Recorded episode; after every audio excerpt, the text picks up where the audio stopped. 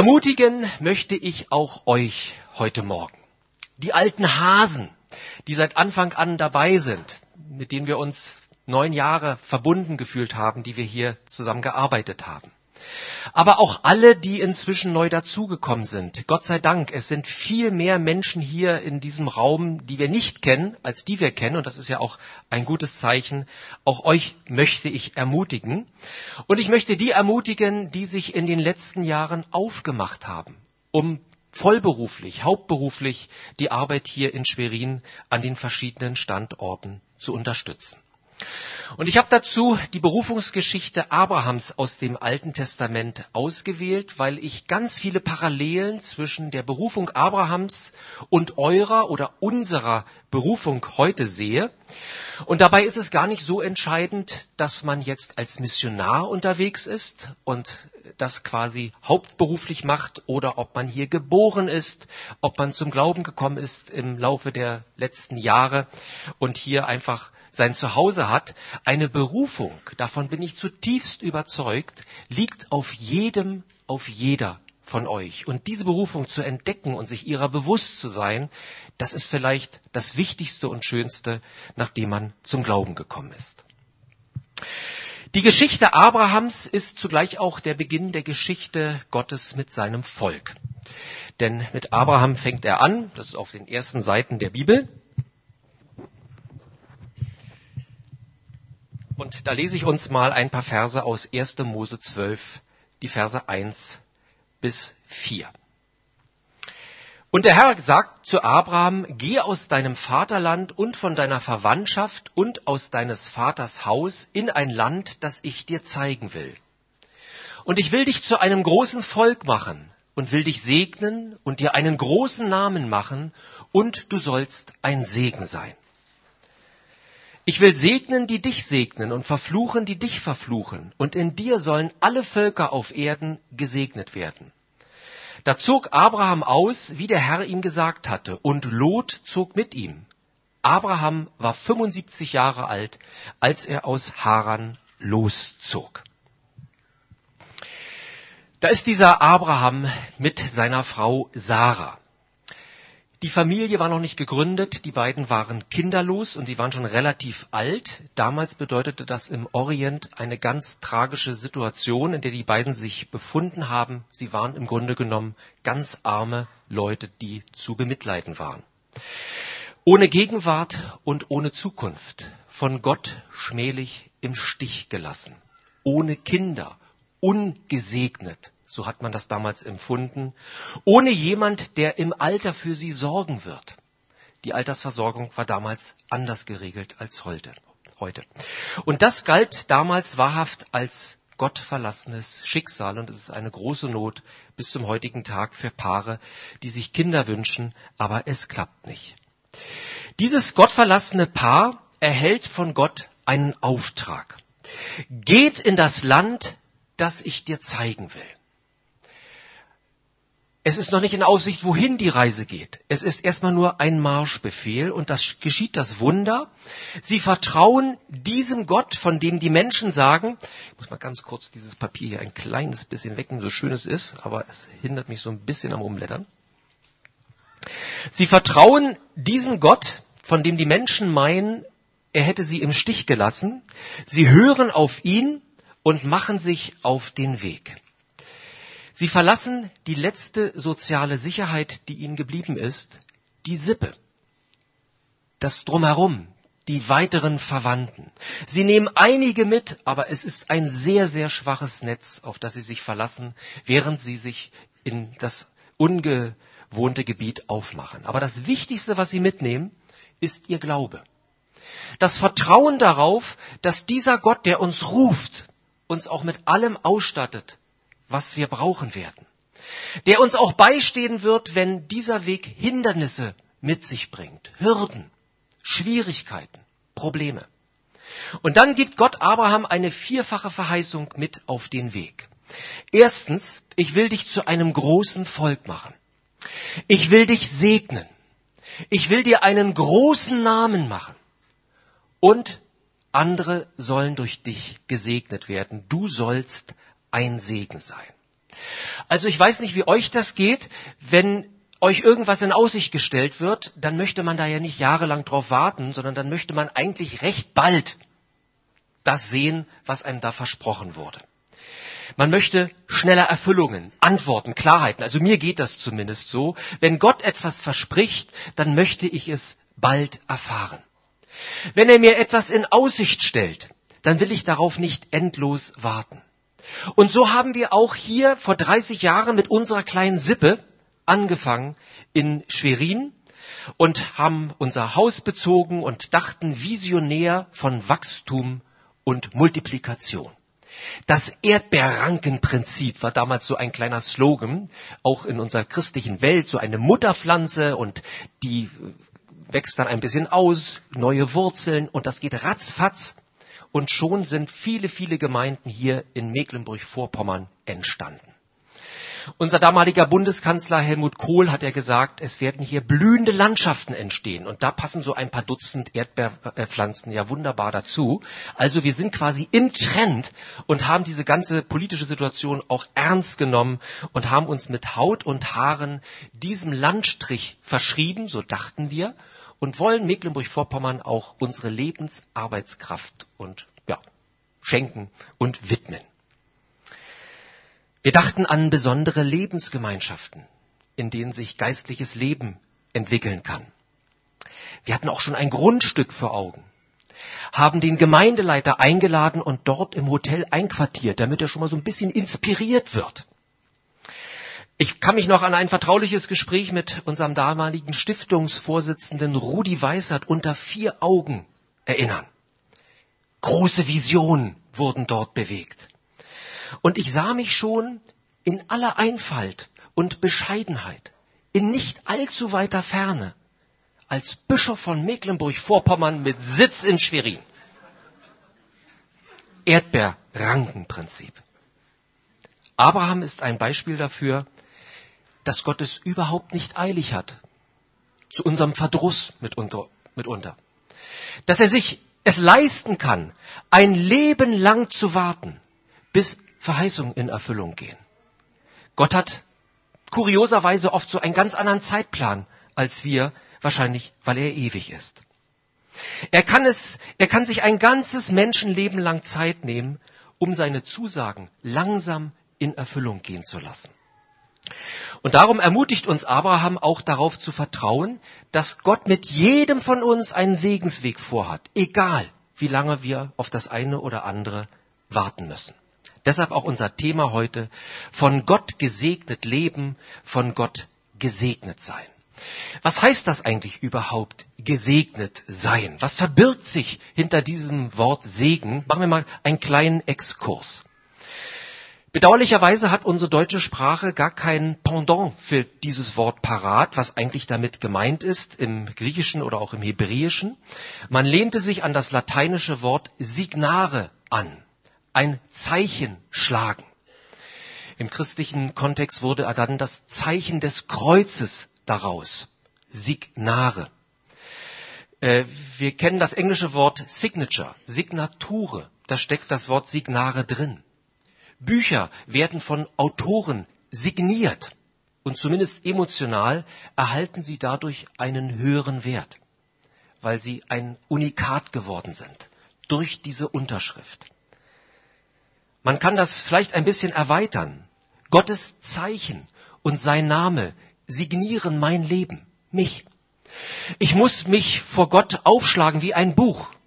Und dann schreibt er seinen Namen rein und dann gehöre ich ihm. Er ist dann derjenige, der über dieses Buch verfügen kann und er macht es umso wertvoller. Wir verwenden dieses Wort Segen auch ganz häufig im alltäglichen Gebrauch. Da hat es zum Beispiel lange Zeit nicht mehr geregnet, eine enorme Hitze, der Boden ist krustig und aufgeplatzt und plötzlich kommt der ersehnte, nicht Platzregen, sondern möglichst der lange Landregen, von dem man dann immer so spricht. Und dann steht der Hobbygärtner am Fenster und schmunzelt und denkt sich, was für ein Segen für die Erde. Was ist passiert? Der Segen liegt darin, dass der Regen der Erde alles bringt, was diese Erde jetzt braucht zum Leben. Nährstoffe, Flüssigkeit, Wärme dringt jetzt in den Boden ein und Leben kann sich entfalten. Das ist Segen, so kann man es verstehen. Und im Orient kam beim Segen noch dazu dieser Zuspruch, dieses Machtwort, es soll spenden, was es sagt. Und es gibt allerlei Beispiele in der Bibel, die davon berichten. Aber das würde jetzt zu weit führen. Wir kehren zurück zu Abraham. Wie war das nochmal mit den Verheißungen? Vier Stück waren das gewesen. Äh, ich will dir einen großen Namen machen. Ich will dich segnen. Ich möchte dich vermehren, will dich zu einem großen Volk machen. Und du sollst ein Segen sein. Eine gewaltige Aussage in einem Moment, wo kaum etwas sichtbar ist. Abraham war zu diesem Zeitpunkt 75 Jahre alt, Donnerwetter. Das war auch damals schon ein ganz schönes Alter. Und äh, wer heute 75 ist, weiß, wovon ich spreche. 75 Jahre alt war er, als er mit der Verheißung Gottes aus Haran auszog und 25 Jahre lang mussten sie noch warten, bis das erste Kind kam. Nicht bis das große Volk kam, nicht Erdbeerrankenprinzip, sondern bis das erste Kind kam. Und selbst dann, in diesem Moment, muss doch die Botschaft Gottes in den Ohren von Abraham und Sarah wie ein makabrer Witz sich angehört haben. Wo ist denn das große Volk? Sarah stirbt 27 Jahre später.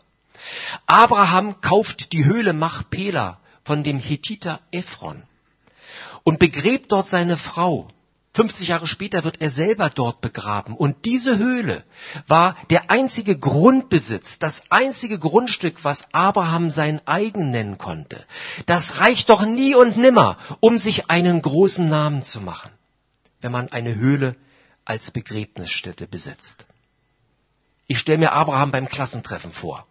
Alle sitzen da, ziehen ihre Karten. Pff, mein Haus, mein Auto, mein Boot. Und dann kommt Abraham. Alle schauen ihn an. Meine Begräbnisstätte. Donnerwetter. Ob er sich in dem Zusammenhang getraut hätte, von den gewaltigen Verheißungen Gottes zu sprechen, ich weiß es nicht. Die Verheißungen Gottes an Abraham erfüllen sich nicht sofort. Und der Weg dorthin ist ein Weg voller Probleme. Abraham ist in Kanaan ein Fremder, ein Andersgläubiger. Er wird unterdrückt. Er wird seiner elementaren Rechte beraubt. Er besitzt keinen Grund und Boden. Er muss nach Ägypten flüchten, sonst wären er und seine Angehörigen, seine Sippe verhungert. Wo bleiben? So mag sich Abraham im Stillen gefragt haben. In stillen und zermürbenden Stunden immer wieder gefragt haben. Wo bleiben die Verheißungen Gottes? Wo bleibt die reiche Nachkommenschaft? Auf den Namen kann ich verzichten. Aber die Nachkommenschaft brauche ich. Und den Segen brauche ich. Und ich möchte gerne auch anderen zum Segen werden. Das ist schließlich meine Mission. Paulus sieht Abraham als Vater des Glaubens. Vater des Glaubens und nicht unfehlbarer Gottesheld, sondern er sieht ihn als richtigen Menschen mit Sonnenseiten und mit Schattenseiten. Auch auf dem Weg Abrahams gibt es Rückschritte, Fehler, Fehleinschätzung, Schuld. Auch wir können auf dem Weg mit Gott mitunter seine Stimme verlieren, aus den Ohren verlieren, anderen Stimmen folgen. Ich denke an die Geschichte äh, Abrahams mit seiner Frau Sarah, als sie nach Ägypten kam und er plötzlich Sorge hatte, weil er eine schöne Frau hatte. Was passiert, wenn der Pharao das mitkriegt. Er bringt mich ums Leben und dich nimmt er zur Frau. Und dann hat er diesen tollen Vorschlag, sag doch, du bist meine Schwester. Das macht sie auch. Und in Ägypten trifft auch alles ein, was Abraham befürchtet hat. Seine Frau wird eher gesehen offensichtlich als er, weil er nicht so schön war wie sie.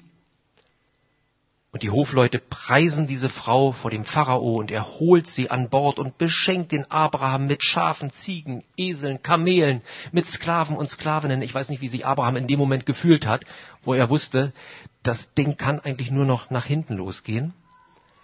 Und schließlich schlägt Gott diesen Pharao mit einer schweren Krankheit Und irgendwie kommt der ganze Spuk raus.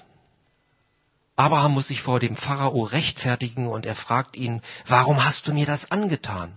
Du hättest mir doch sagen können, dass sie deine Frau ist, aber du hast sie als deine Schwester ausgegeben. Nur deshalb habe ich sie mir zur Frau genommen. Nun, sie gehört dir, nimm sie, aber geh. Dass der nochmal so rausgekommen ist aus der Nummer, ist auch ein Geschenk des Himmels.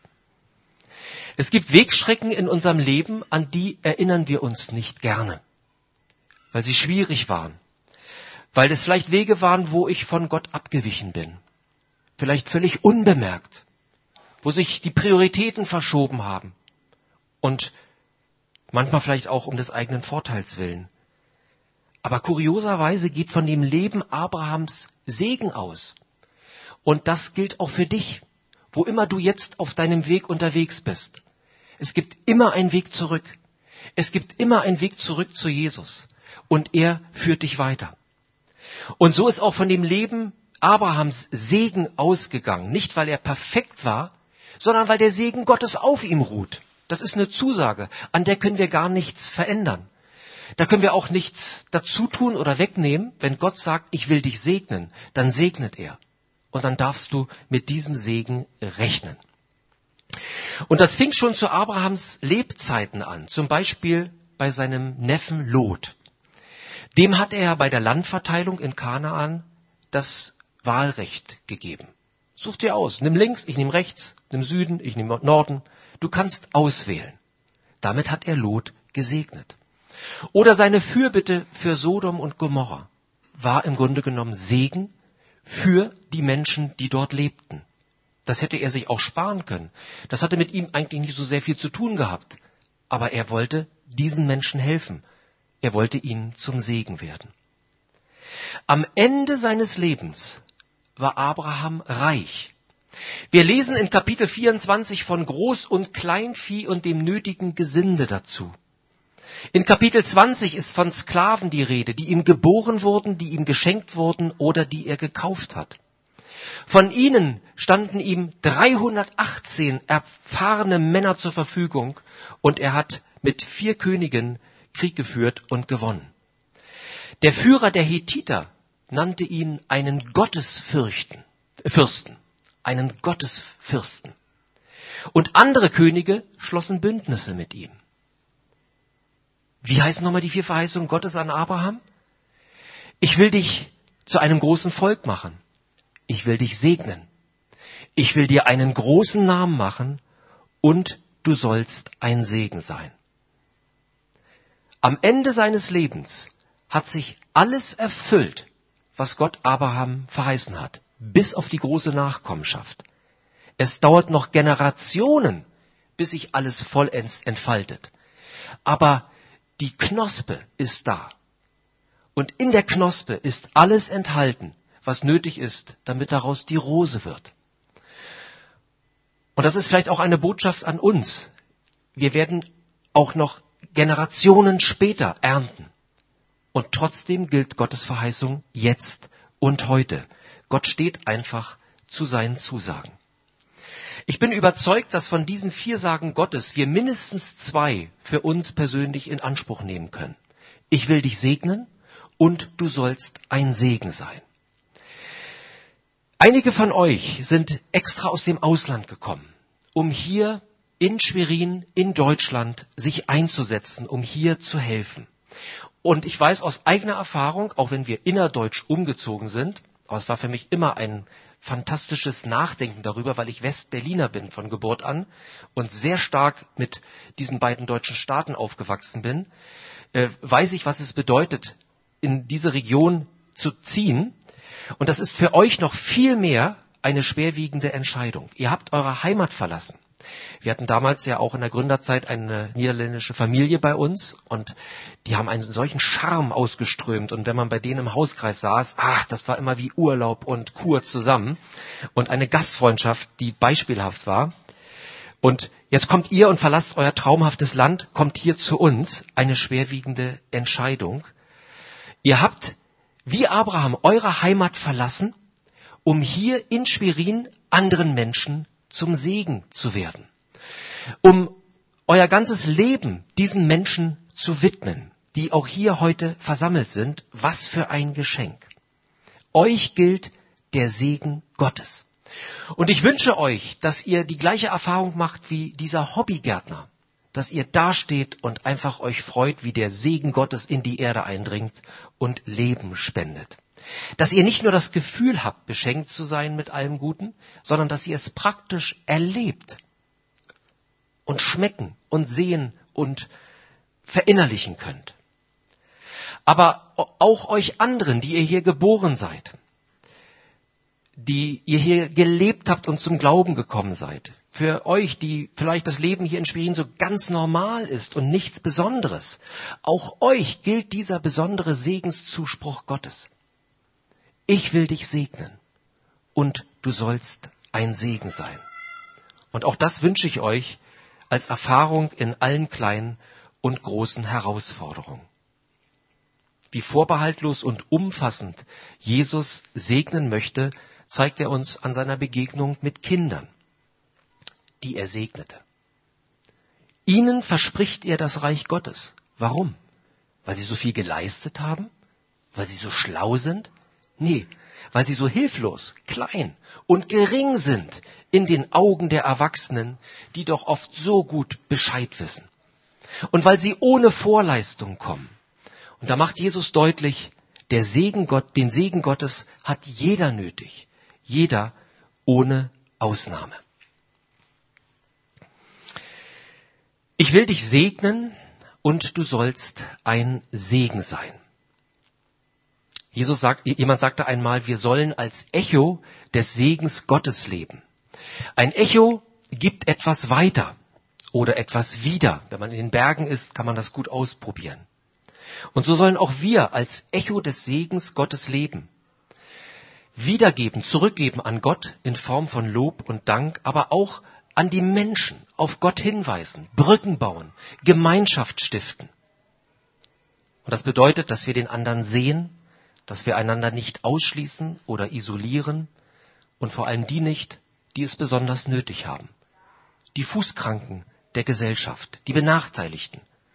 Das können alte Menschen sein oder Kinder auf dem Dresch oder in Lankow, Behinderte, Suchtkranke, Straftäter. Menschen, ja, die durch eigene Schuld ins Abseits geraten sind. Aber das wissen sie selbst, das muss man ihnen nicht immer wieder sagen. Ihnen sagt Jesus, ihr sollt gesegnet sein. Ich kenne in unserem norddeutschen Gemeindeverband keinen Ort, wo das beherzter gelebt wird, als hier bei euch in Schwerin. Auf dem Driesch und jetzt auch bald in Lankow. Wir haben damals als Leute des gehobenen Mittelstandes eher solche Zielgruppen vor Augen gehabt. Und doch wussten wir schon damals, es gibt gesellschaftliche Brennpunkte in dieser Stadt. Und der Dresch war einer von diesen Brennpunkten. Und ihr könnt euch gar nicht vorstellen, wie oft ihr jetzt schon, ähnlich wie Abraham und Sarah, den Menschen auf dem Dresch schon zum Segen geworden seid. Durch eure Konzerte, durch euer Open Air, durch was auch immer ihr dort auf die Beine stellt, seid ihr diesen Menschen zum Segen geworden. Und das verdient Respekt und Anerkennung. Das Patchwork Center und das Gewächshaus, diese beiden Dinge ragen als besondere Größe heraus und es ist eine Meisterleistung, was da abgeliefert wurde. Aber es sind auch die vielen kleinen Begegnungen, die genauso viel Beachtung finden müssen und wo sich genauso viel bewegt im Vier-Augen-Gespräch, wo man füreinander da ist und sich gegenseitig hilft. Und ich möchte euch deshalb von ganzem Herzen für euren Einsatz danken, den ihr dort leistet, egal ob als Hauptamtliche oder als Ehrenamtliche. Und es ist ein Geschenk für mich persönlich und für Jutta auch als Gemeindegründungsehepaar, dass wir erleben dürfen, wie ihr hier zusammensteht und euch in einer großen Mission miteinander verbunden wisst, auch wenn euch vielleicht noch ein langer Weg bevorsteht. Als wir vor 21 Jahren nach Buxtehude gingen, blieben für uns viele Fragen offen. Wir hatten ursprünglich andere Pläne. Wollt ja mal Bischof werden, ihr erinnert euch. Und wir hatten uns auch entsprechend eingerichtet. Also daran soll es auch nicht gelegen haben. Aber der Schritt, den wir dann gingen und den wir auch als Berufung verstanden haben, der hat bei uns auch große Zweifel ausgelöst und Enttäuschung. Jutta hat davon berichtet. Heute haben wir rückblickend zumindest einige Antworten erhalten. Was hier inzwischen entstanden ist, in Schwerin, ist entstanden, weil wir gegangen sind und andere gekommen sind, die diese Vision auf dem Herzen haben, die diese Schwerpunkte setzen und wo es auch ein Geschenk ist, dass alt und neu so wunderbar miteinander weitergemacht haben. Unser Verständnis und unsere Sympathie für Mecklenburg-Vorpommern ist uns erhalten geblieben und wir sind Gott unendlich dankbar, dass wir in dieser besonderen Zeit auch ein Stück deutsche Geschichte miterlebt haben, live. Das war damals 1993 wirklich etwas ganz Besonderes, nicht nur von den äußeren Begebenheiten, dass es kein Telefon gab oder so, sondern auch gerade von der Begegnung mit den Menschen. Zunächst sah es so aus, als würden wir hier ein Kapitel abschließen, als würde sich Mecklenburg-Vorpommern das Buch schließen. Aber dann war es ausgerechnet unsere älteste Tochter Lina, die in Hamburg einen Mecklenburger aus Tramm, Nachbarort von Pekatel, kennen und lieben gelernt hat. Ausgerechnet sie. Sie ist hier nie heimisch geworden. Sie hat von Anfang an gesagt, ich will zurück. Und wir haben gesagt, wenn du 16 bist, Schulabschluss, Pipapo und so weiter, Klammer auf, wenn sich alles verwachsen hat, Klammer zu, dann reden wir darüber. Und dann ist sie mit 16 auf und davon. Das war eine unruhige Zeit für uns Eltern. Heute schickt sie uns Fotos aus Schwerin. Ist bei ihren Schwiegereltern in Tram. Und unser kleiner Enkelsohn, Vincent, der jüngste, den wir haben, acht sind es inzwischen an der Zahl, wächst teilweise dort auf bei seinen Großeltern. Ironie der Geschichte und wir schmunzeln darüber, wenn wir darüber austauschen. Kürzlich bekam ich eine Nachricht von unserem ehemaligen Jugendpastor Sigmar Borchers. Er hat in Jena auf einer Veranstaltung eine junge Frau getroffen, die aus Schwerin kam und die mit Lina zur Schule gegangen ist. Tesi. Ihr Vater war mein Volleyballtrainer. Und auf dem Foto war nicht viel zu sehen und ich weiß bis heute nicht, wie sie zusammengekommen sind, aber Lina meinte, es hat offensichtlich ihr so gut gefallen damals, dass sie daran angeknüpft hat und ist dort zu einer Veranstaltung geworden, gegangen. Manchmal wird man zum Segen, ohne es zu wissen. Unser jüngster Sohn Jonathan heiratet im August seine Jacqueline, deren Großmutter in Brandenburg lebt. Sie ist in Niedersachsen aufgewachsen. Und wir freuen uns, dass wir in unserer Familie zumindest zwei kleine Ost-West-Geschichten haben und weiter beobachten, wie sich die Dinge weiterentwickeln. Wobei ich merke, die jungen Leute gehen an dieser Stelle viel unbefangener damit um, als wir damals, und das ist gut so. Gott segne dich. Er hat Zeit. Setz dich nicht unter Druck. Warte. Genieß den Augenblick auch den, wo sich nichts bewegt. Später blickt man dann zurück und genießt dann, genießt jetzt schon den Augenblick und lebe in Gottes Gegenwart und lass dich von noch nicht ausstehenden Verheißungen nicht stressen. Gott segne dich und lass dich anderen Menschen zum Segen werden. Wollen wir noch einmal still werden und zusammen beten. Vater im Himmel, wir danken dir, dass du ein Gottes Segens bist. Du beschenkst. Du beschenkst uns. Und ich bete darum und wir beten gemeinsam dafür, dass du die Gemeinde, die hier versammelt ist, reichlich segnest. Dass du jeden Einzelnen segnest in seinem persönlichen Lebensumfeld. Dass er sich vorkommt, als steht er unter einer Dusche und wird von dir wirklich komplett berieselt. Damit sind nicht alle Probleme vorbei, aber sind gute Voraussetzungen geschaffen, dass Kraft da ist, Motivation, auch die Dinge anzupacken, die vor einem liegen. Und dann beten wir darum, dass weiterhin ganz viel Segen von der Gemeinde hier in Schwerin an allen drei Standorten ausgeht. Danke für die Menschen, die von diesen Segen betroffen sein werden. Und wir beten darum, dass hier in Schwerin sich weiterhin dein Wort ausbreitet und das Evangelium Wurzeln schlagen kann. All das bitten wir im Namen Jesu. Amen.